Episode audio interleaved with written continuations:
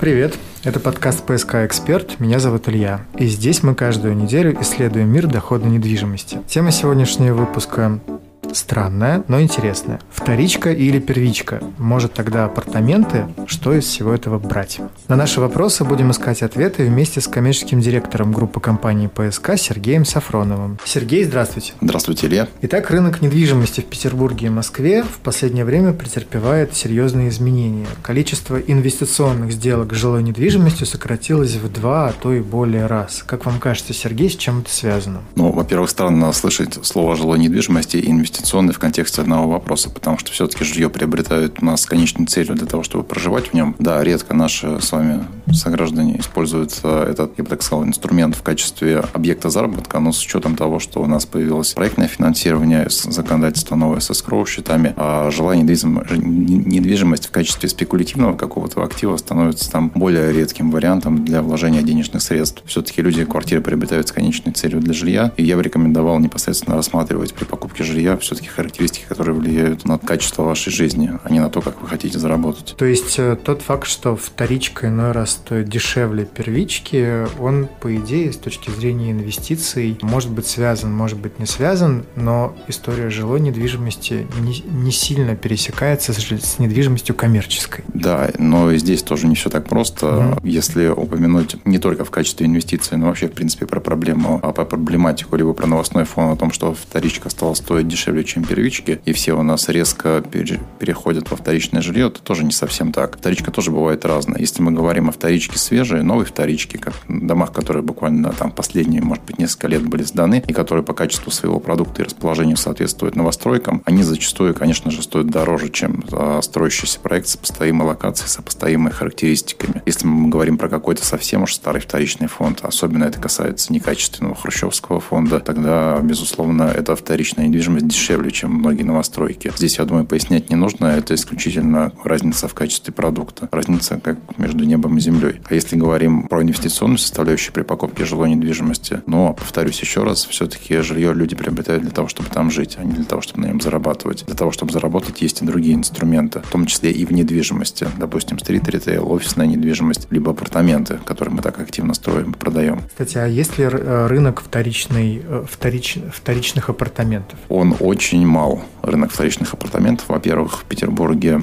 апартаменты, одни из первых апарт-отелей сдались, насколько я помню, в 2013 году. Даже в этих проектах, если вы посмотрите, вы встретите единичные предложения на вторичном рынке. Это связано с тем, что этот актив приносит хорошие денежные средства, хорошую доходность своим собственникам. Поэтому... Нет, смысла, нет смысла его продавать, чтобы потом перепродавать. Имеет смысл его покупать для того, чтобы зарабатывать. Да, все верно. Вы не найдете просто, никто не хочет избавляться от них. Я знаю примеры апарт апарт-отелей в э, хороших локациях, в которых просто ни за какие деньги не купить апартамент, поскольку собственник, в принципе, уже вложился и получает свои денежные средства. Ему нет необходимости куда-то там перепродать, если это только не резкий, срочный какой-то возможность перепродажи. Это, кстати, еще одна, один из плюсов апартаментов – их ликвидность. Большая ликвидность, чем, допустим, квартира, особенно квартиры крупноформатных, можно достаточно быстро реализовать. Кстати, а ценовая политика апартаментов, она как-то э, соотносится с ценовой политикой на жилую недвижимость? Или это две разные вселенные?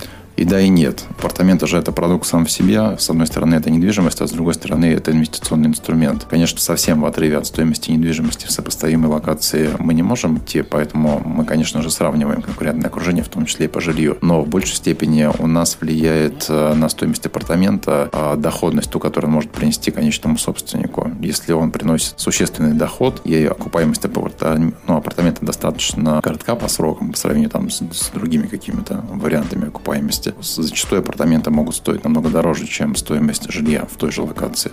Ваш первый авенир стартовал в продажах, по-моему, чуть менее полгода назад. Можете сказать, как поменялась стоимость э, этих апартаментов вот за это время?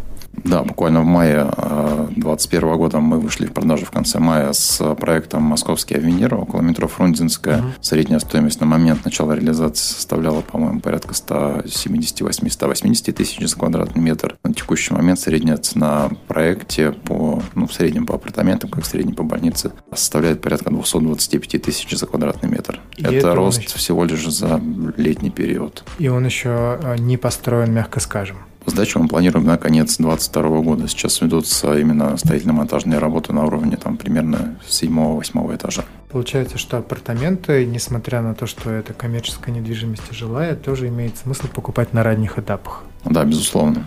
И, наверное, у проверенного застройщика.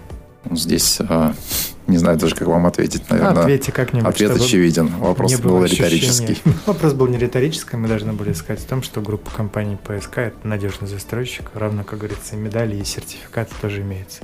Безусловно, группа компаний ПСК – это надежный застройщик, поэтому приобретать у группы компаний ПСК можно смело, особенно в свете того, что все наши проекты имеют проектное финансирование от Сбербанка России. Традиционный вопрос – нет ли новостей относительно новых авениров? Пока новости раскрывать рано, но я думаю, что в следующем году мы раскроем еще один наш новый проект сети «Авенир». Ну, я очень надеюсь, что до этого момента мы с вами не раз еще пообщаемся и поотвечаем на вопросы про инвестиции в недвижимость. А насколько я понял, и давайте подведем итог сегодняшней беседы, получается, что если мы говорим про инвестиции в недвижимость как в таковую, то речь идет прежде всего про апартамент. Да, прежде всего про апартаменты. Это более ликвидный, более доходный инструмент, чем любая другая коммерческая недвижимость. В истории с жилой недвижимостью свои немножечко законы, они очень сильно зависят от того, что происходит на рынке, что происходит с деньгами, с ставками и так далее, и так далее и тому подобное. Да, конечно. Хотя и жилая недвижимость тоже за время время стройки имеет рост, не такой большой, может быть, как апартаменты, хотя где-то достаточно большой, но вы же не будете покупать жилую недвижимость, там, словно в другом конце города по сравнению с тем, где вы живете, либо далеко закат, только по той лишь простой причине, что она, возможно, вырастет в цене. Согласен, не буду. Хорошо. Спасибо большое, Сергей, за ответы на вопросы. Спасибо, Илья. Еженедельно у нас появляются все новые и новые вопросы и мысли о том, как же заработать на рынке недвижимости. Ответы мы находим благодаря группе компаний PSK. psk-info.ru – сайт, где вы найдете все самые актуальные предложения по апартаментам и другим видам недвижимости от PSK. До новых встреч и спасибо, что вы с нами.